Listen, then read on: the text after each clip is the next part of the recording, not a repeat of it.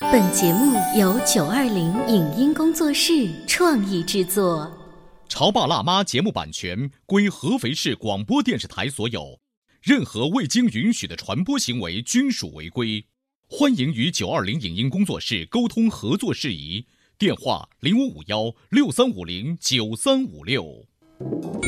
你有你的钻石金龟婿策略，我有我的全家海岛游计划。你扛着单反泡妞，马不停蹄，我为孩子捕捉成长的美妙瞬间；你忽略我的魅力，我会证明这是谁的时代。你否定我的生活态度，我决定我的人生蓝图。帅哥俊男靠边站，有了宝宝的潮爸魅力更爆发。窈窕美女靠边站，有了宝宝的辣妈魅力更火辣。我是辣妈，不是老干妈，我为自己代言。我是潮爸，不是太阳能浴霸，我为自己代言。潮爸辣妈。本节目嘉宾观点不代表本台立场，特此声明。孩子咕咕坠地的第一声啼哭，是他人生的第一个响亮音符。说话谁都会说，可是把事情描述的恰当精彩，并不是一件容易的事。当孩子难以表达抽象化的情绪时，家长如何用具体的语言做引导？为什么会说话不等于会表达？与孩子交流最忌讳的沟通方式是什么呢？欢迎收听八零后时尚育儿广播脱口秀《潮爸辣妈》，本期话题：孩子语言能力的认知与锻炼。欢迎收听八零后时尚育儿广播脱口秀《潮爸辣妈》，大家好，我是灵儿。大家好，我是小欧。今天直播间为大家请来了中国科学技术大学终身学习实验室的齐陶宇老师，欢迎。徐老师好，我们今天继续来聊学习力，这是孩子在成长关键期当中非常重要的对东西哈。上一期节目的时候，我们提到了至少跟语数外、数理化这一些主科看起来有关系的叫数学准备能力这。个数学准备能力那期节目听完之后，很多家长都会觉得压力山大。嗯呀，那我看来要跟孩子共成长。哦，我前两天还买了一本书，这个书的第一页说到数学的小游戏，就是说它不是一伙儿的。嗯什么叫不是一伙儿的？比如说有一只大蜥蜴，有一只犀牛，有一只七星瓢虫。那你看这三个动物哪个不是一伙儿的？瓢虫喽，为什么？它小啊，它小虫子呀。哦，你是从那个角度，啊但可能这个正确答案是想说那个犀牛，因为它是它的行走跟另外两个爬行的行走是不一样 的，可能它哦，但是我那个时候感觉就是哦，你看齐老师在节目当中也提到了，数学不是你一开始就让加减乘除就是数学，其实我们做这些小游戏也是数学，嗯可能我们在节目当中提到的很多学习力的东西，嗯并不是老师一个教鞭一本教参书嗯就告诉你那些点，嗯而是外延的很多东西，我们一起来是提高孩子的综合能力。而今天呢，我们请齐老师做客直播间，要提到的又是是什么呢？今天我们来聊一聊语言能力。语言能力，啊那这语言和咱们工作相关联了。对，语啊言能力也是孩子在我们基础发展中呢非常重要的一个能力。嗯哦、语言能力其实在我们整个影响当中和其他能力是非常关联的。嗯，嗯，语言能力在小宝宝看来的话，很早就是要学儿歌喽，对呀学唐诗喽，这是都是啊练语言能力的基础。嗯而且你知道吗？如果说上期啊，我们聊的学习力是这个数学准备能力，看上去啊，好像离家长的常有的这个思嗯维还有点距离的话。那么我们今天聊的这个语言能力，其实家长们是分分钟都很在意嗯的。你看现在市面上有那么多的所谓的小主持人、嗯小播音员培训班，就能够看得出来啦。但你确定那些家长送孩子们去小主持人培训嗯班，不是只是登台表演这件事吗？呃，我接触过一些家长，他们会说为什么要把孩子送到这个培训班？他说。我让我希望我家孩子能够变得勇敢一些，就是说话不要切声切语的。有的人甚至就跟我说，那我觉得她音色很漂亮，嗯我觉得她应该未来能够世界呃模范的应该能够像我心目中的偶像那个妈妈说撒贝宁那样， 去当当一个主持人。家长们呢都有这样的一个出发点，对不对？对，嗯其实做小主持人班，或者是去参加一些语言类的活动，嗯确实是对孩子的语言进行训嗯练。嗯但是在我们理解孩子在成长过程中，比方说从他的三岁到六岁，其实刚才你说对了，孩子一出生就在接触语言的环境，然后他的能力就在不断的成长，孩子有自然成长的过程。那么到了他三到六岁的时候，我们就要加强对语言能力的一些训练。啊、哦，这些语言能力的训练跟小主成班的方向可能有一些不同，就像你说，有的他是为了锻炼胆量，嗯，啊，他是为了去把自己的登台爱表演对自己的嗯特点发挥的，嗯甚至有的很很简单，就是说把普通话学好，八百标兵奔北坡，就就学这个是吧？对啊，发音更清晰一点。我们讲的语言能力，其实首先讲到的是语言的理解能力，嗯就是说清楚，能够听懂别人的话，嗯啊。对，能够理解但是别你人说的理解能力，其实并不是从嘴巴里说出来的，而更多是听到之后在自己的脑子里面转换的一个。对，其实语言能力是我们大脑的一个区域在控制的。嗯那么它其实讲的是一个大脑思维的过程。嗯比方说我们现在在交流，那我一直在抓你的信息点，你到底想说什嗯么？哦，对，然后我理解了你的话，我才能跟你沟通。接话对我沟通的本身就是因为我理解了你在说什么，然后我才能说得出来。嗯哦，那有些家长可能一开始的理解还真的不像齐老师这样子的，是一个先听，然后到脑子里回路出来，咱们再来接话。对啊他只是理解说，小欧我要跟你讲话，我的语言能力就在于我哎讲话。你看中文当中为什么会有“听说”这个词？因为嗯为什么不是倒过来是说听呢？因为是先听而后说。嗯尤其是你知道吗？我们中国有句词语叫失聪，对嗯就是耳朵聋了，听不见了。可是这个听不见的和聪挂上钩，说哦明什么问题？如果你是一个听别人说话当中你的能力有很欠差，缺的人那可能在某种意义当中表现出来是智力方面嗯对是有欠缺的哈。那这就等于说，我们节目在很早以前就聊到那个听直觉。嗯你看这个语言能力跟听直觉也是挂钩的。是的，其实，在语言智能里面是听说读写，那么这都是列入语言智能里面。啊、一般什么样的人语言智能特别好呢？作家。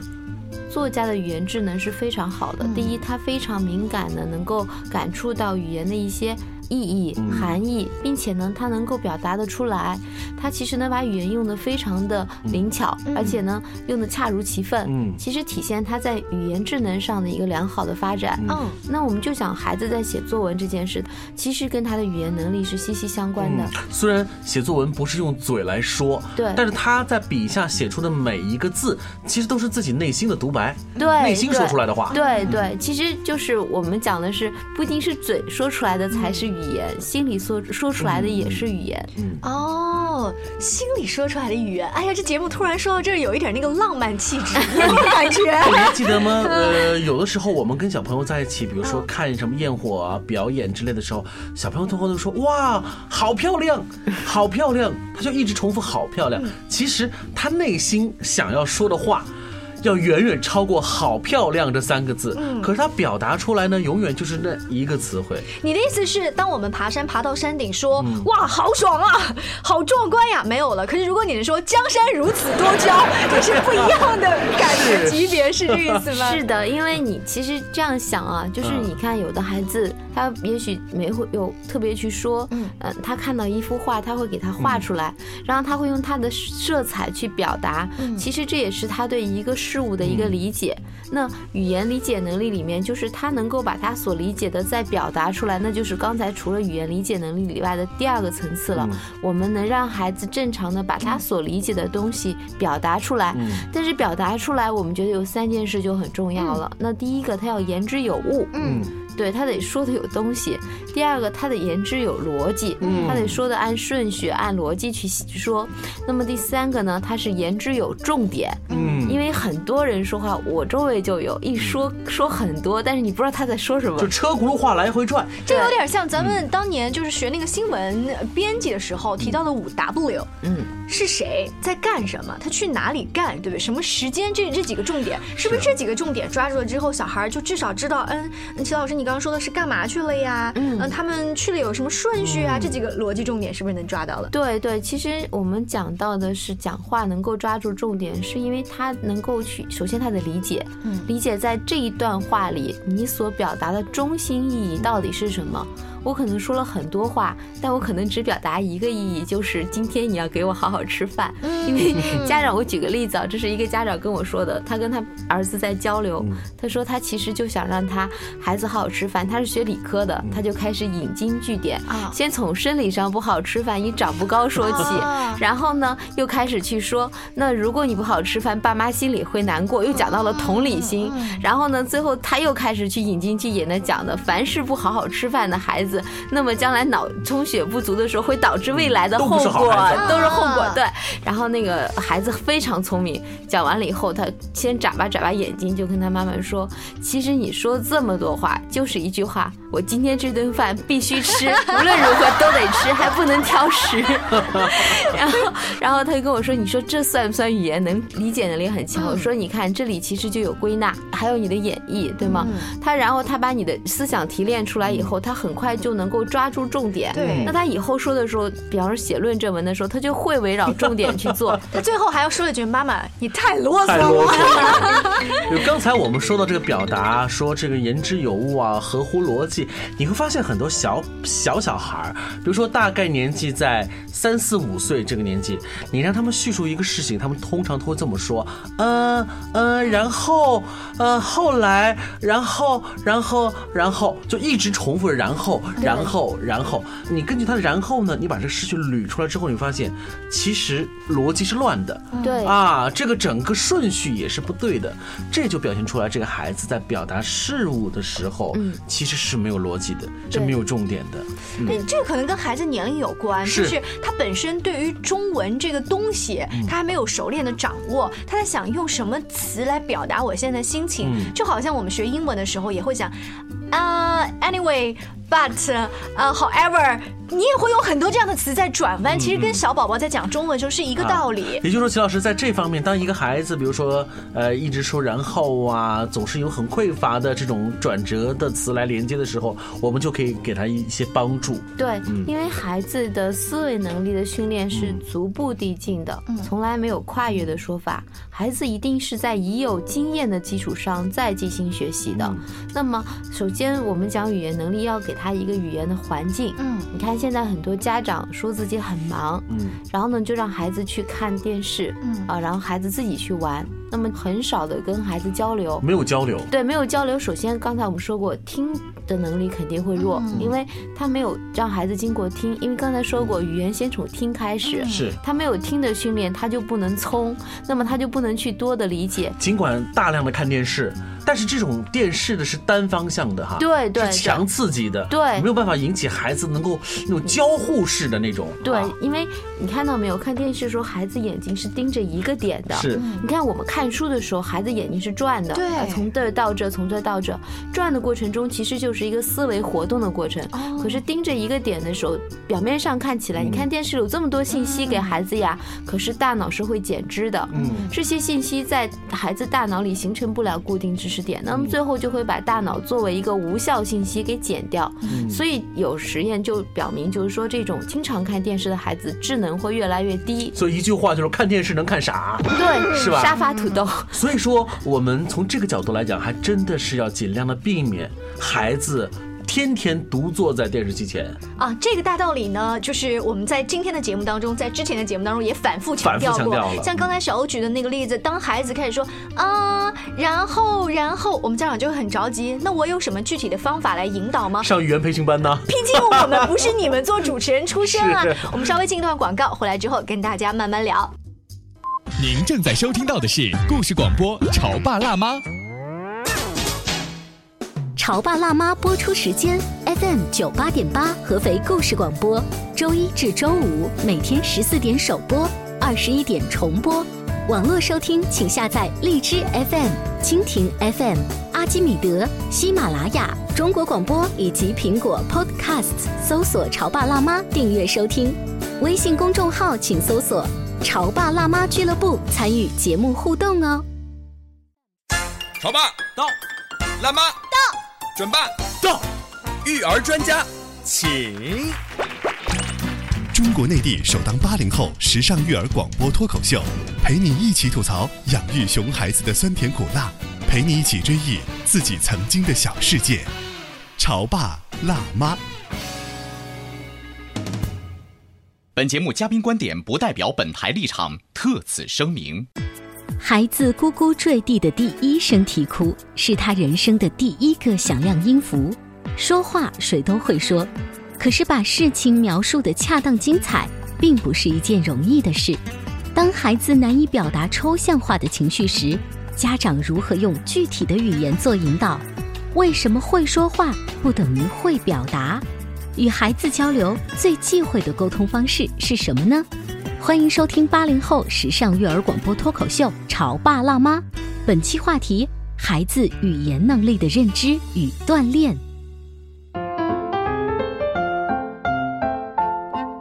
稍微休息一下，欢迎回来。今天我们的节目，呃，然后 呢，如果我们也这样讲话的话，听众大概会调台吧。我们就下岗了，都已经对。所以你看啊，我们作为电台或电视台的主持人，我们是一定是经过层层选拔的。那其实当年我们的这些评委在选拔我们成为主持人的时候的一个最重要的特征，就是我们必须要说话要条理清晰，嗯要吐字要清晰，这是最基本的一个要点。对，嗯你看你们其实还有一个很重要的，你们其实对语言的理解能力很强，嗯反应很快。嗯，你看在话不落地。对啊，就是你看那些反应快，然后越来越聪明的孩子，嗯其实都能表现出语言的表达能力非常的好。嗯，他很善于跟别人沟通，因为他嗯理解的越多，他掌握的词汇量就越多，他能够去运用的语言环境就越多，嗯所以就显示出更聪明。主持人就有这个特点。其实刚开始跟你们做节目的时候，我特别抓不住你们的话，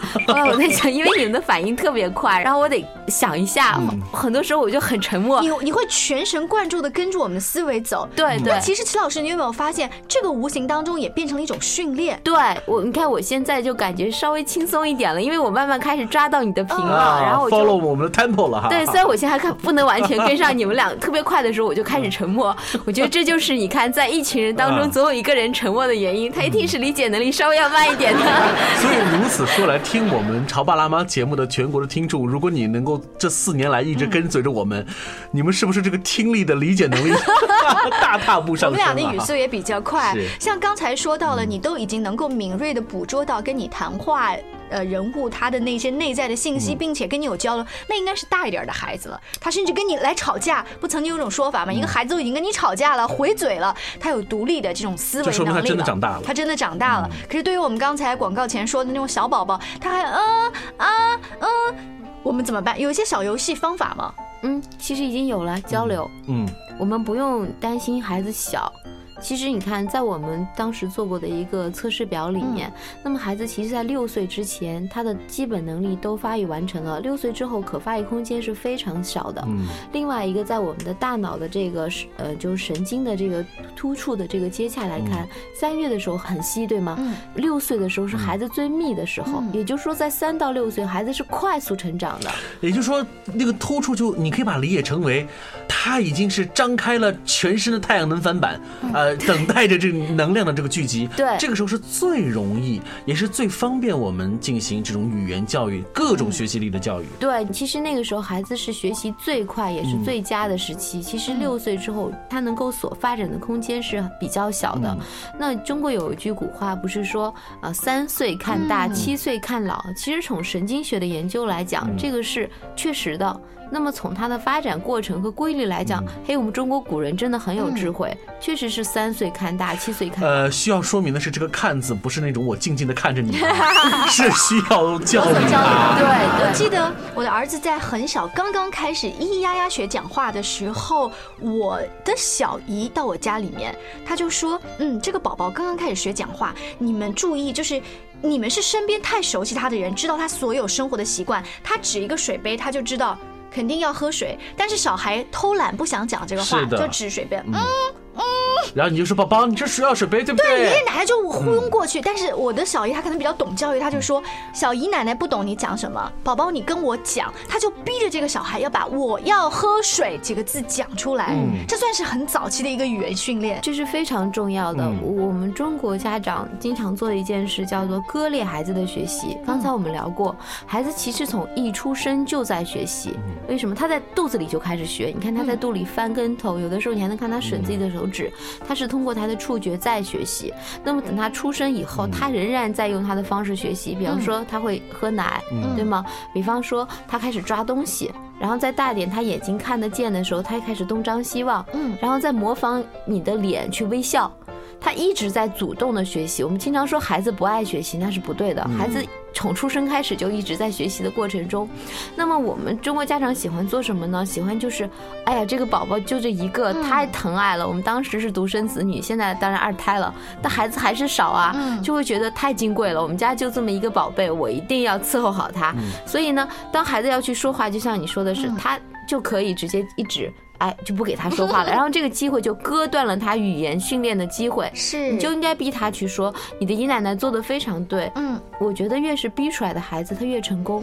哎，你看，如果只是我要喝水，我要看电视这些简单生活需求的事情，对于小孩子来说，他饿呀、他渴啊、他当然会逼着自己说。可是到后来，你会发现，表达感受是最难的一件事情。没错，所以在这一点的时候呢，我们还要给全国听众一个好的建议，就是有的时候我们跟孩子啊，你说，你说彻底的判断说家长跟孩子交流少，其实这是冤枉他们的，对因为每天都会和孩子交流啊。但是我们说那种交流基本上算是一种有限的或者叫无效的交流，比如说宝宝你渴了吗？饿了吗？你困了吗？嗯。这种东西，或者说宝宝，你不要做这个，不要做那个，它是单向性的，对它不能够形成一个回路。嗯所以我倒是建议呢，家长可以和孩子每天多一些那种为什么、哎因为的练习，嗯比如说当